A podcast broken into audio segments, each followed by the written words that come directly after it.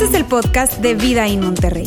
Nos alegra poder acompañarte durante los siguientes minutos con un contenido relevante, útil y práctico.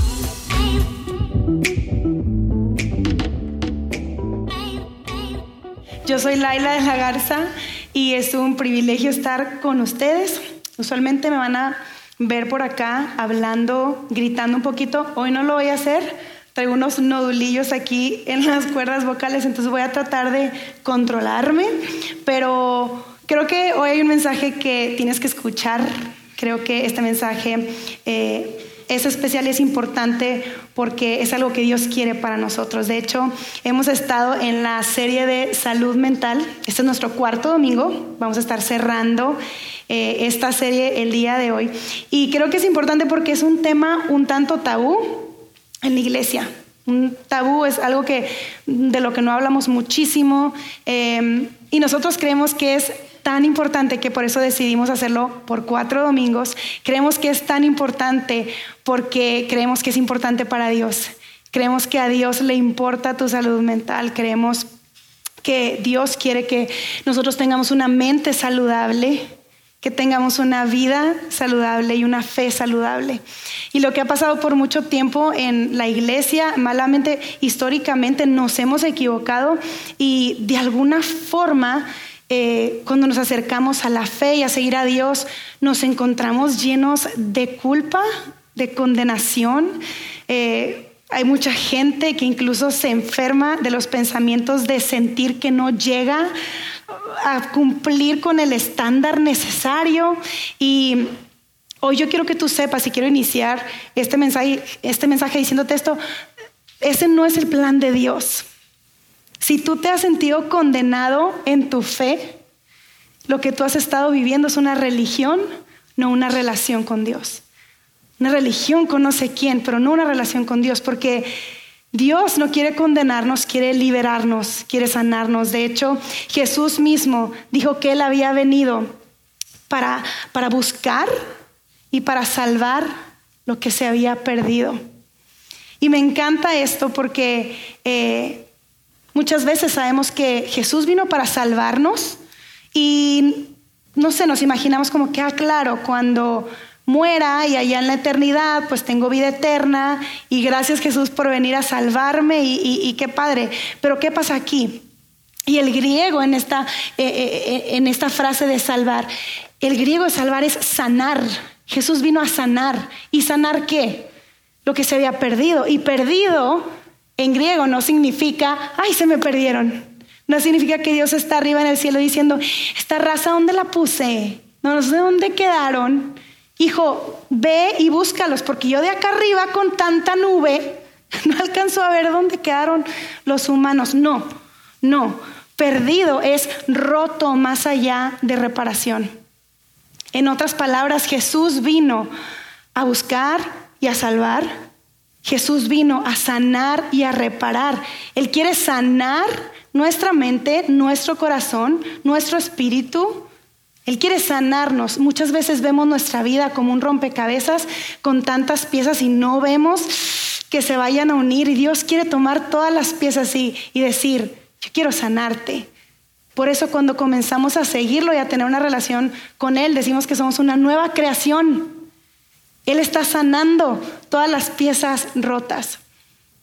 Dios quiere que tú y yo tengamos una fe saludable y una fe saludable se ve cuando tú reconoces que Dios no vino a condenarte, sino a sanarte, que vino a buscarte para salvarte, pero también para sanarte aquí y hoy, de todos los rollos que tenemos.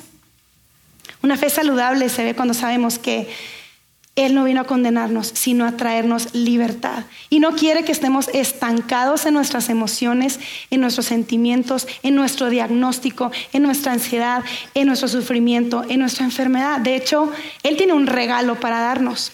Y hemos estado hablando acerca de esto en esta serie. El regalo que Él tiene para nosotros es paz. Paz en la mente, y en el corazón. Y me encanta que diga eso porque no es como que, sabes, yo tengo un regalo para ti, cree en mí y en la vida eterna tendrás paz. Descansa en paz. Y por eso creo que la mentira del suicidio es tan fuerte en nuestra generación porque creemos que vamos a alcanzar la paz en el más allá. Y Jesús nos dice aquí, ahora yo tengo un regalo para ti hoy. Yo quiero darte paz en tu mente, en tu corazón, en tus emociones, en tus sentimientos. Y lo que pasa es que muchas veces buscamos paz en otro lugar que no es Dios y las relaciones significativas. Hemos estado hablando en esta serie de buscar relaciones que nos puedan guiar a Dios, que nos puedan dar otra perspectiva. Y cuando buscamos paz en otro lugar que no es Dios y esas relaciones con personas, con, personas sabias, lo que sucede es que llega el temor, llega la ansiedad, llega el estrés y no sabemos qué hacer con eso. Nos lo quedamos, nos aislamos. Y cuando yo pienso en paz, pienso en uno de los primeros versículos que me aprendí, que me enseñaron mis papás, el Salmo 23. Si tú eres de iglesia, lo has escuchado, no sé, te lo sabes tal vez de memoria, alguna versión. Em, pero mis papás me enseñaron esto y tengo 36 años, yo creo que 30 años después puedo entender esto con otra perspectiva. Y yo te quiero hablar acerca del Salmo 23 porque creo que ahí podemos encontrar esa paz que tú y yo estamos buscando. Y el rey David escribió este salmo. Probablemente tú sepas quién es el rey David.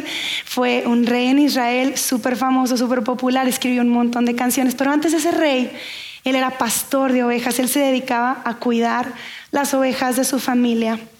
Y entonces aprendió un montón con esa experiencia estando solito cuidando ovejas. Y él hace un paralelismo en el Salmo 23 de cómo ahora Dios es su pastor y él es la oveja. Y entonces comienza diciendo, el Señor es mi pastor, nada me faltará, nada me faltará. Lo que tú ansías en tu futuro, ansiedades, exceso de futuro en nuestra mente, hoy voy a tener agua mañana. Yo llevo una semana y tres días sin agua. Qué ansiedad, ¿no? O sea, qué cosa. Nada me faltará. Otra versión dice, el Señor es mi pastor, tengo todo lo que necesito. Y algo que me encanta acerca de Dios es que Él sabe lo que tú quieres, pero Él conoce lo que tú necesitas. Él sabe lo que tú quieres, pero Él conoce lo que tú necesitas. Y lo que tú y yo necesitamos es descanso, es paz. Por eso dice, en lugares de delicados pastos me hará descansar. Junto a aguas de reposo me pastoreará. Dios quiere darnos paz, quiere darnos descanso, quiere darnos reposo. Y algo muy interesante es que usualmente tú y yo no queremos. Y no queremos desde aquí, fíjate, desde me hará. Nos acercamos a Dios, leemos esto y dice, ¿cómo que me hará? O sea, me va a obligar. O sea, que Dios me quiere controlar. Pues ahora no le entro a esto de Dios. Empezamos así a jugar a ver quién tiene más autoridad. Oye, hay un TikTok que mi hermana siempre me pone de una niña que dice, qué mala. ¿No la han escuchado? Bueno, yo siento que a veces llegamos con Dios y decimos, qué malo. ¿Me quieres hacer descansar? ¿Me quieres obligar? Qué malo. Y Dios dice, es que yo sé que eso es lo que te va a dar paz. Eso es lo que tú necesitas. Quizá no es lo que quieres, pero es lo que necesitas. Y yo tengo un hijo de cuatro años y medio que le choca descansar. Él empieza a ponerse ansioso y empieza a gritar y se pone descontrolado. Y yo ya sé, su mamá sabe, que quiere dormir. Y yo, mi amor, ¿tiene sueño? No, no, no, mira. Le hace así a los ojitos. Y yo, papi, vamos a dormir una siesta, no pasa nada, al rato seguimos jugando. No, no, estoy bien.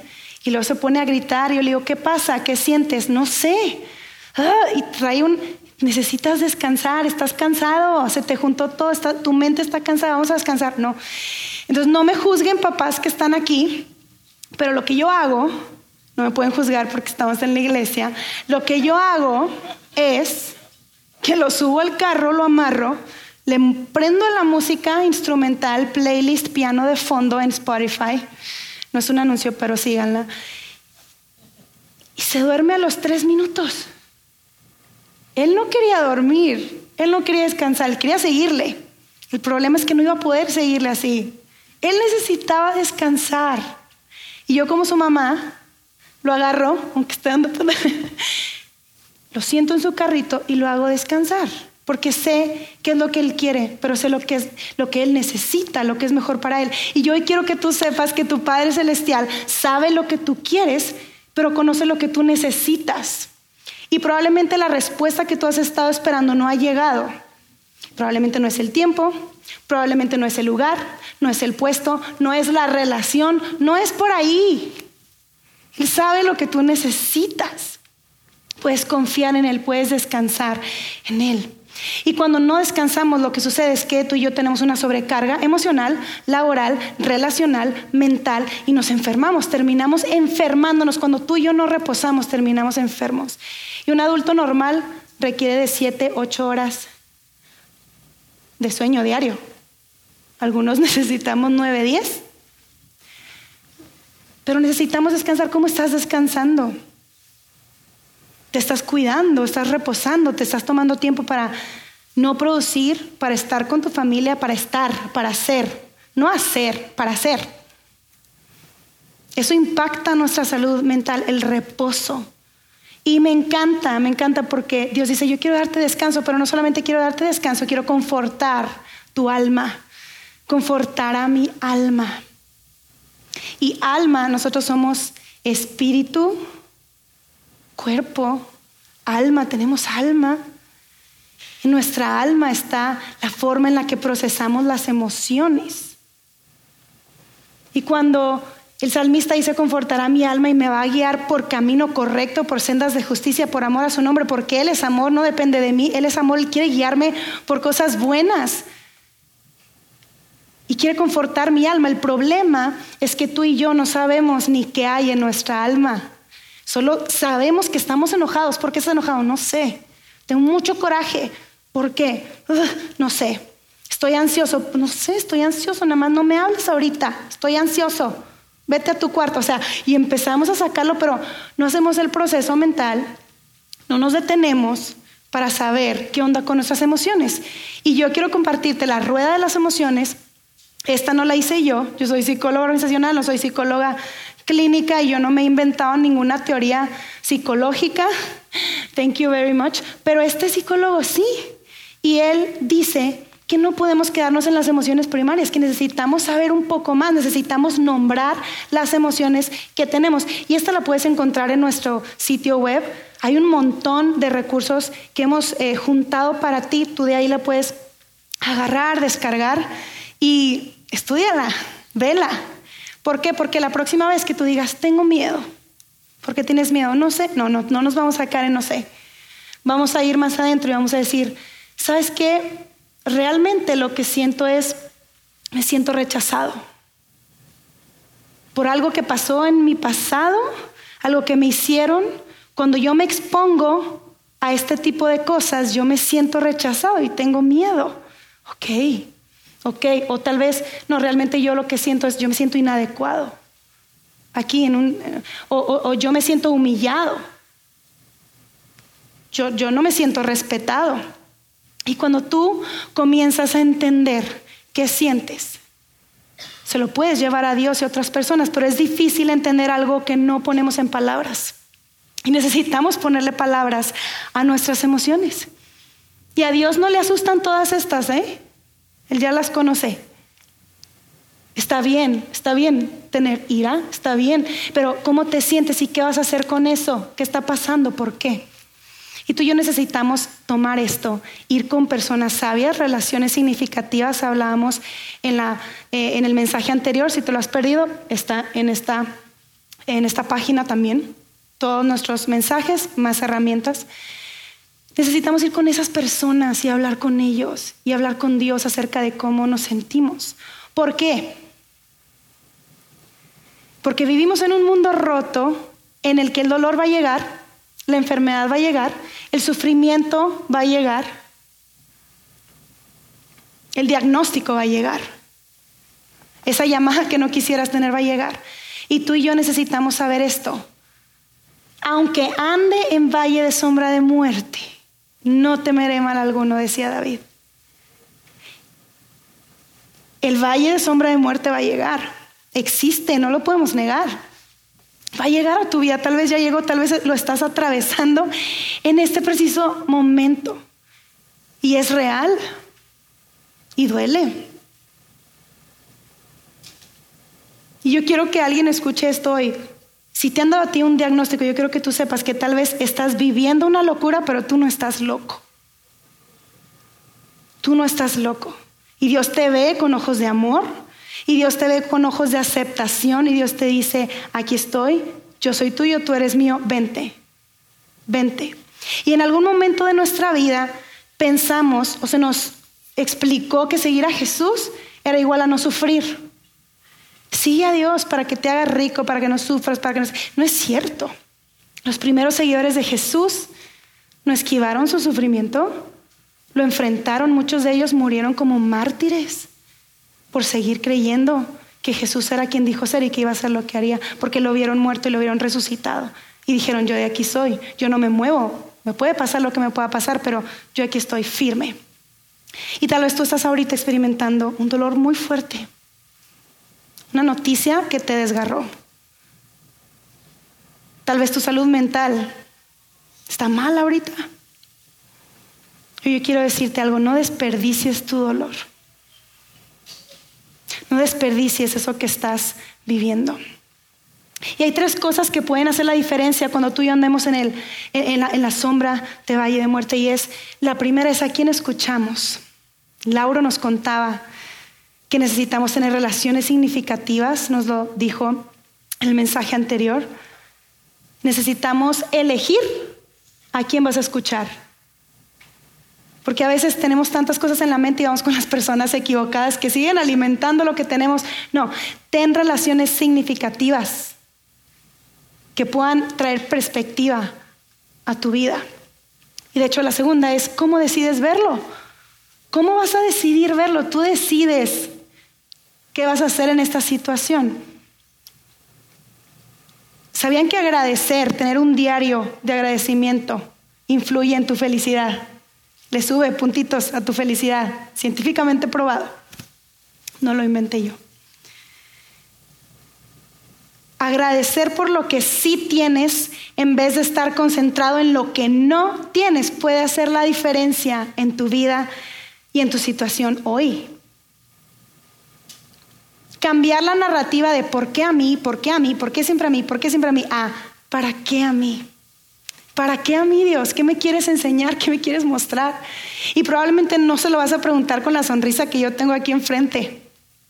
Probablemente va a ser con lágrimas en tus ojos. ¿Por qué a mí? ¿Por qué? ¿Para qué? ¿Para qué a mí, Dios? ¿Para qué? ¿Qué quieres hacer? Y si te mantienes caminando con Él lo suficientemente, el tiempo suficientemente largo, probablemente tenga respuesta, probablemente no pero vas a descubrir algo de lo que yo te voy a hablar más adelante. Y la número tres es, ¿qué creemos? ¿Qué creemos? ¿Quién es Jesús para ti? ¿Qué crees acerca de Dios? Si nunca te has cuestionado eso y solamente dices, sí, yo creo en Dios. Sí, yo creo que Jesús es lo de la Santa, ¿qué? Semana Santa o qué Pascua o qué es eso. Yo sí, yo creo que sí. Y no, no como carne o algo. O sea, no, ¿qué crees de verdad? ¿Qué crees de Jesús? ¿Y por qué crees eso? Porque cuando estés en una situación difícil, eso es lo que va a hacer la diferencia. ¿Qué crees de Jesús? Porque depende de lo que tú creas. Es que tú puedes decir eso. Por eso, por eso, aunque ande en valle de sombra de muerte, no temeré mal alguno, porque tú estarás conmigo. Si sabes quién está contigo, hace la diferencia. Porque todos vamos a pasar por esto. Todos vamos a pasar por el valle de sombra de muerte. lo que hace la diferencia es quién está contigo, para que tú puedas decir, entonces no voy a temer. Claro, el miedo va a tocar mi puerta, pero no me voy a quedar ahí. No me voy a quedar ahí. Y no se trata de minimizar tu problema, no se trata de minimizar lo que te esté pasando, no vamos a negar lo que está sucediendo. El diagnóstico no se va a ir. Te tienes que tomar tus pastillas, tienes que ir a terapia. Lo que sucedió, sucedió. Si no, no estamos minimizando, se trata de maximizar quién es Dios, el tamaño, el tamaño de nuestro Dios. Vamos a maximizar quién está con nosotros. Vamos a maximizar y aceptar y abrazar el hecho de que Él nos protege y Él nos guía. Por eso el salmista decía, tu vara y tu callado me, me, me infunden aliento. Y la vara era esta, pues la vara que se usaba, y la vara la usaban para defender a las ovejas de los depredadores. Y muchas veces tú piensas que Dios está viéndote con la vara, así de que, a ver, ¿dónde te equivocas? El chanclazo. Eh, eh, órale. Dios es, la vara es para protegerte, no para condenarte. Y, el callado era este bastoncito que usaban los pastores para las ovejas para decir, ¡eh, eh, eh! Te estoy yendo para allá, vente para acá, vente para acá. Hay un precipicio, no lo ves tú, pero yo sí lo veo, yo estoy más alto. Vente para acá, yo te guío, yo te guío. ¿Y a dónde nos va a guiar? ¿A dónde nos guía? A una mesa. Dice el salmista, tú preparas una mesa delante de mí en presencia de mis enemigos, en presencia de mis angustiadores. Tú tienes preparado una mesa para mí. Y si tú tienes tiempo viniendo aquí a Vida ya sabes que yo soy la chava de la mesa. Ya, ya he traído una mesa anteriormente. Me encanta que muchos dijeron que sí, o sea que no tienen tanto tiempo aquí. Bienvenidos a Vidaín. Esta es tu iglesia. Em, Dios tiene preparada una mesa para ti. Y cuando tú te das cuenta lo que Él preparó para ti y Él se sienta en la mesa y te dice, siéntate, vente y te ve a los ojos y te dice, te amo, te amo, preparé esto para ti. Y te sirve. El Dios que hizo el cielo y las estrellas, te sirve a ti. Te sirve. Y te dice, prepara esto para ti. Vamos a sentarnos juntos. Quiero platicar contigo. Quiero saber cómo estás. El problema es que tú y yo vemos la mesa y decimos, Dios, neta, qué increíble te pasaste de lanza, déjame le doy un traguito. Mm. Dios, wow. Increíble. Déjame, de hecho, ah, yo creo que sí me aguanta. Tomamos una foto, etiquetamos Adiós, arroba todopoderoso, filtro celestial, hashtag broncheando con el Señor. La subimos. Estuvo fregona la mesa que me preparaste. Gracias me tengo que ir porque tengo examen y tengo que estudiar y tú quieres que yo pase, entonces, sorry, no tengo tiempo para sentarme ahorita a la mesa contigo. Tengo que cerrar un negocio, un business, entonces, esta semana está complicadita para sentarme contigo en tu mesa, pero gracias, porque gracias, gracias por la mesa que me preparaste. Y el problema es que tú y yo tenemos un enemigo. Tú y yo tenemos un enemigo y si yo fuera tu enemigo, yo sacaría una silla de la nada y me sentaría junto a ti. Y tú dirías, no, ¿cómo el enemigo se va a sentar en la mesa de Jesús? Lo hizo en la Santa Cena, se sentó, ahí estaba el enemigo. El enemigo se sienta en tu mesa y empieza a comerse tu comida. ¿Cómo va la vida? ¿Tus papás siguen igual? ¿Qué, qué ansia con tus papás? Si es casado, si sabes que tu suegro te odia, toda, toda su familia te odia. Si yo fuera tú, ¿desde cuándo lo hubiera dejado? Hay más viejas en el gimnasio, ¿no? Mm. ¿Cómo, ¿Cómo sigue tu jefe? Igual de fastidioso. Dile, dile a los demás a lo mejor si todos se ponen de acuerdo, lo corren a él. Y no nos damos cuenta. Y el enemigo ya se sentó y ya se comió nuestra comida. Y nosotros estuvimos conversando con un depredador. Un depredador que nos hace dudar el carácter de Dios. Un depredador que nos recuerda nuestras heridas, lo que hicimos, lo que nos hicieron, nuestras cicatrices, y no nos deja avanzar en el plan que Dios tiene para nosotros. Y tal vez tú estás aquí y tú dices, creo que yo le he dado un lugar al enemigo en mi mesa, no estoy segura. Ok, yo quiero decirte cómo puedes saber si tú le has dado un lugar al enemigo en tu mesa. Ok, número uno, si tú has escuchado cualquiera de estas cosas, tú le has dado un lugar al enemigo en tu mesa. Número uno, nunca lo vas a lograr. Se sienta contigo. No la vas a armar. No tienes lo que se requiere, ni lo intentes. Mejor que, quédate dormido, vete, échate la serie de Netflix, échate todo Disney Plus, todo lo de Star Wars, todas las sagas. Es suficiente tiempo para, para adormecerte y que no vivas el propósito de Dios para ti. Si tú has vivido eso, si, si tú te has dicho a ti mismo, nunca la voy a armar, no, esto no es, yo no, yo no. Le has dado un lugar al enemigo en tu mesa. Si tú te has dicho, no eres lo suficientemente bueno, Laila, tú no eres lo suficientemente buena. Tu familia no es lo suficientemente buena. Tu habilidad no es lo suficientemente buena. Eres buena, pero no suficientemente como para. No. Hay gente mejor. De hecho, la otra mesa está mejor. La mesa de al lado está mejor que la tuya. ¿Qué es esto? O sea, Dios no te dio quesitos de Costco. Hombre, la otra mesa tiene pizza. ¿Tú qué, qué tienes? ¿Te has estado comparando? ¿Qué tal está? Todos están en tu contra. Entraste y nadie te saludó, ¿viste? Nadie te saludó. Se juntaron jefe y no te invitaron. Se, están juntando para hablar mal de ti, si sabes, ¿verdad? Te robaron tu idea en el trabajo. Eh, todos están en tu contra. El problema con el enemigo es que no solamente se siente en nuestra mesa, se roba nuestra comida. Y algo comienza a pasar dentro de nosotros y probablemente tú te has sentido así, tal vez tú te has sentido así, tú sientes que, que te están cortando de adentro hacia afuera. Te están cortando. Te están haciendo pedazos.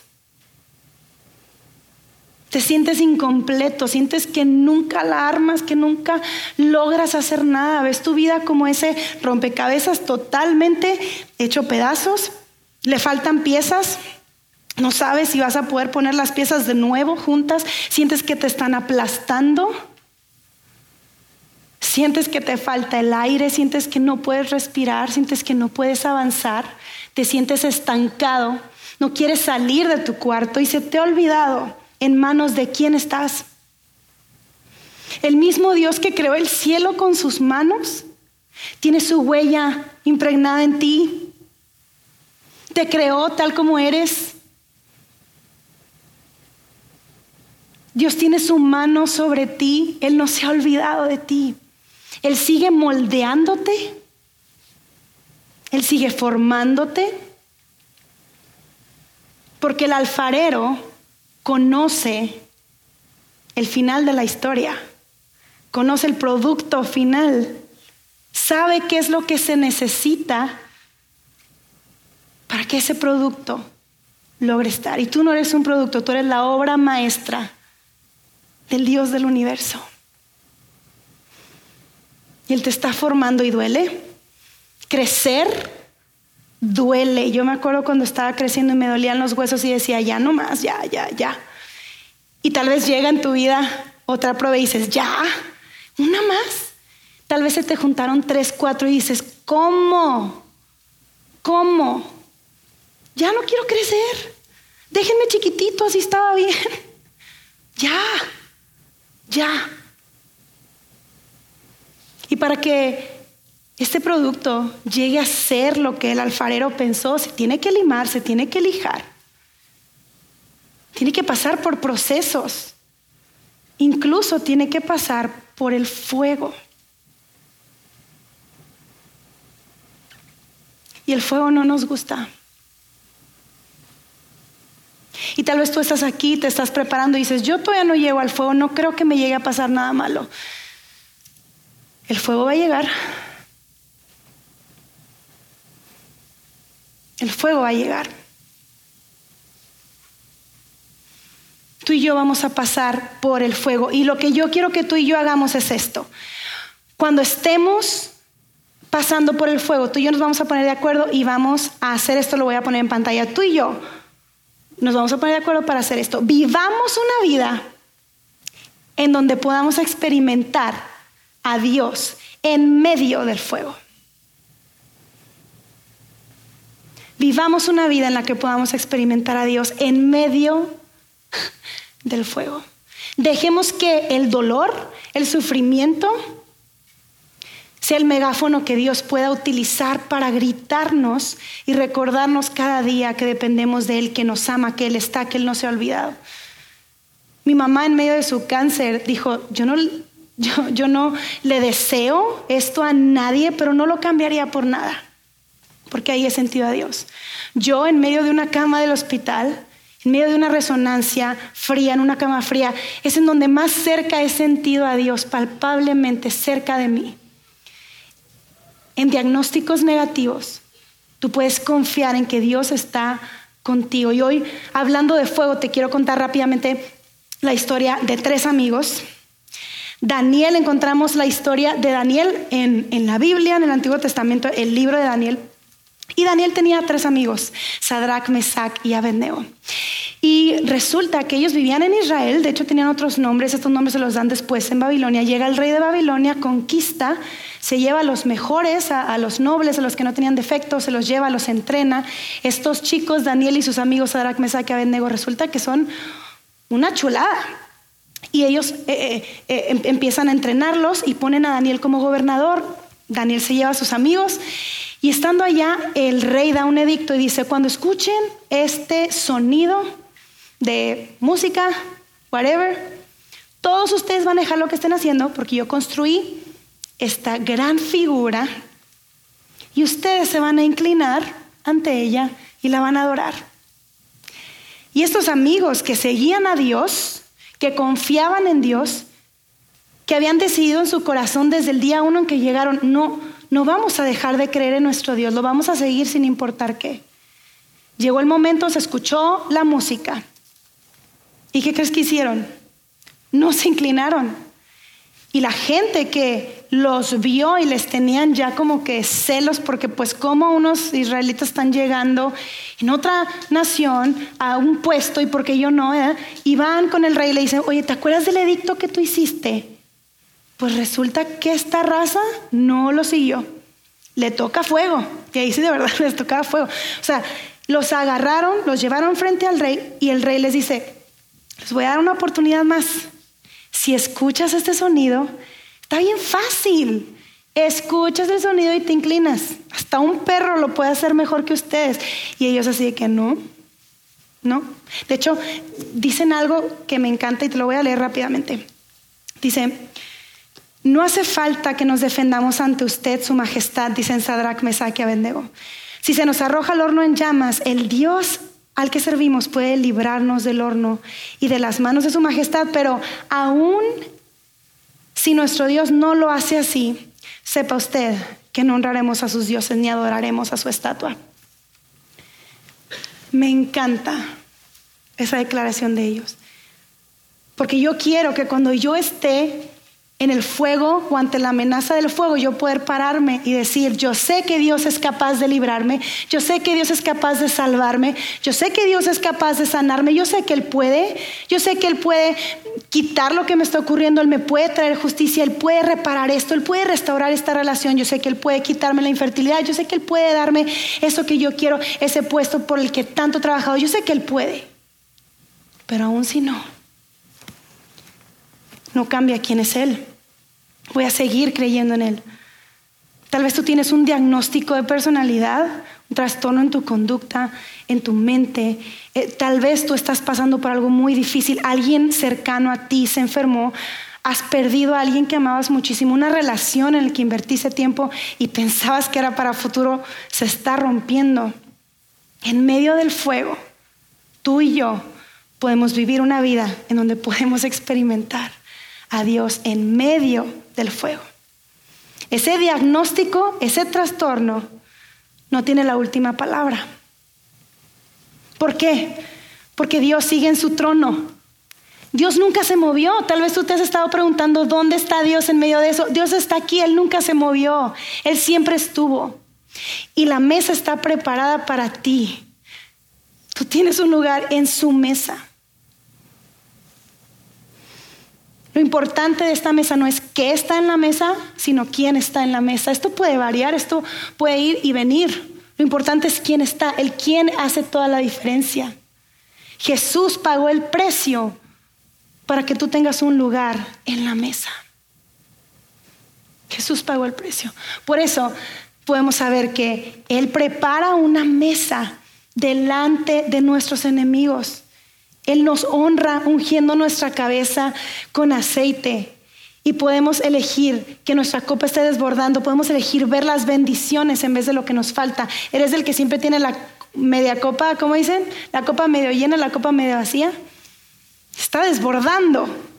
Me falta todo esto, pero me está, se está desbordando lo que Dios hace por mí. Yo quiero invitarte a que tú y yo podamos tomar autoridad de nuestra mesa, de nuestra mente, de nuestra vida, de nuestras relaciones. Que tú y yo podamos tomar autoridad sobre esto. ¿Por qué? Porque entendemos que en medio de la dificultad, en medio del dolor, no estamos solos, hay uno más. Hay uno más en el fuego, entre las llamas, que está junto a mí en mi dolor y en mi sufrimiento. Yo sé que si Dios está conmigo, ¿quién contra mí? Si Dios está conmigo, ¿quién está en mi contra? Yo sé que Dios puede. Hoy yo sé que ciertamente el bien y la misericordia me seguirán todos los días de mi vida. Todos los días. Tu día más oscuro, ahí Dios está contigo, su presencia está contigo. En tu peor momento, Él está contigo. Hoy tienes acceso a la mesa, a la casa y a la familia de Dios. ¿Por qué? Por lo que Él hizo por ti. Y tú puedes recordar cada vez que permitas sentarte a la mesa y cada vez que lo dejas a Él cortarte el pan, tú puedes ver sus heridas, sus cicatrices y recordar que tienes acceso porque Él dio su vida por ti, porque Él derramó toda su sangre por ti en la cruz. Él pagó el precio de la mesa, de entrar a la presencia del Dios del universo. Él te separó la mesa y tiene una cita reservada todos los días de tu vida. A través de las cicatrices de Jesús, tú y yo tenemos acceso. Y hoy yo lo que quiero que hagamos es que tú y yo podamos decir, el enemigo no tiene lugar en mi mesa. El enemigo no tiene un lugar en mi mesa. Y vamos a agarrar la silla y vamos a agarrar la depresión y el sufrimiento y el dolor y vamos a decir, sí, sí está, pero no tiene autoridad. Sí está presente, no la estoy minimizando, estoy maximizando el tamaño de Dios que tengo, no tiene autoridad sobre mí. La depresión, la ansiedad, tu diagnóstico, lo que te hicieron en el pasado, lo que tú hiciste en el pasado, tus cicatrices, no tienen autoridad sobre ti. ¿Quién tiene autoridad sobre ti? El que pagó el precio por ti. El fuego es real, pero Dios es real y Dios es más grande. Y Dios conoce el final. Y después del final está Él. Si lo peor que nos puede pasar en esta vida es morir, ahí está Él. Pero aquí hoy Él quiere traerte paz a tu mente, a tu vida, a tu corazón por eso yo puedo decir que ciertamente el bien y la misericordia me seguirán todos los días de mi vida. Y en la casa del Señor, en su presencia, en su mesa, viviré por siempre. Yo quiero invitarte a que nos podamos poner de pie, por favor. Y vamos a orar y con libertad vamos a tomar autoridad de nuestra mesa. Dios, gracias. Gracias por tu amor. Gracias por la libertad que tú viniste a traernos a través de la cruz, a través de tus heridas, de tu sangre de los látigos que tú recibiste a través de la humillación, a través de ser obediente hasta la muerte, tú nos trajiste libertad. Y a nosotros hoy no nos cuesta nada, tal vez nos cuesta creerlo, pero no nos cuesta nada sentarnos a la mesa en tu presencia y a ti te costó todo. Y no queremos desperdiciar la mesa que tú has preparado para nosotros por escuchar al enemigo susurrar en nuestro oído que no somos suficientes, que no la vamos a armar, que la otra mesa está mejor, que siempre nos va a faltar algo, que el fuego está muy cañón y que no la vamos a hacer. Queremos encontrarte en el fuego, en el dolor, en cualquier situación y recordar el tamaño de Dios que tenemos, ese Dios que está en el fuego, que está en las llamas, que a pesar de que cuando Daniel, eh, los amigos de Daniel fueron lanzados al horno de fuego, sucedió que había una cuarta persona ahí. Y ellos estaban desatados y ningún mal les había ocurrido. Porque tú mismo estabas ahí. Ese es un ejemplo tan hermoso de saber que en medio del fuego, literalmente, tú estás con nosotros. Tú no te olvidas. Tú no te has ido, tú no te asustas con las llamas, tú le entras y luchas por nosotros. En nuestra debilidad tú eres fuerte. En nuestra debilidad tu poder se perfecciona. Tú estás con nosotros y tú nos das cada día la gracia necesaria para atravesar el fuego. Así que ayúdanos hoy que si alguien tiene cualquier diagnóstico, cualquier trastorno, cualquier enfermedad, a que sepan que tú estás con nosotros. Hay uno más con nosotros y hay uno más que va a estar con nosotros. En el nombre de Jesús. Amén. Sigue conectado a los contenidos de Vida en Monterrey a través de nuestro sitio web y de las redes sociales.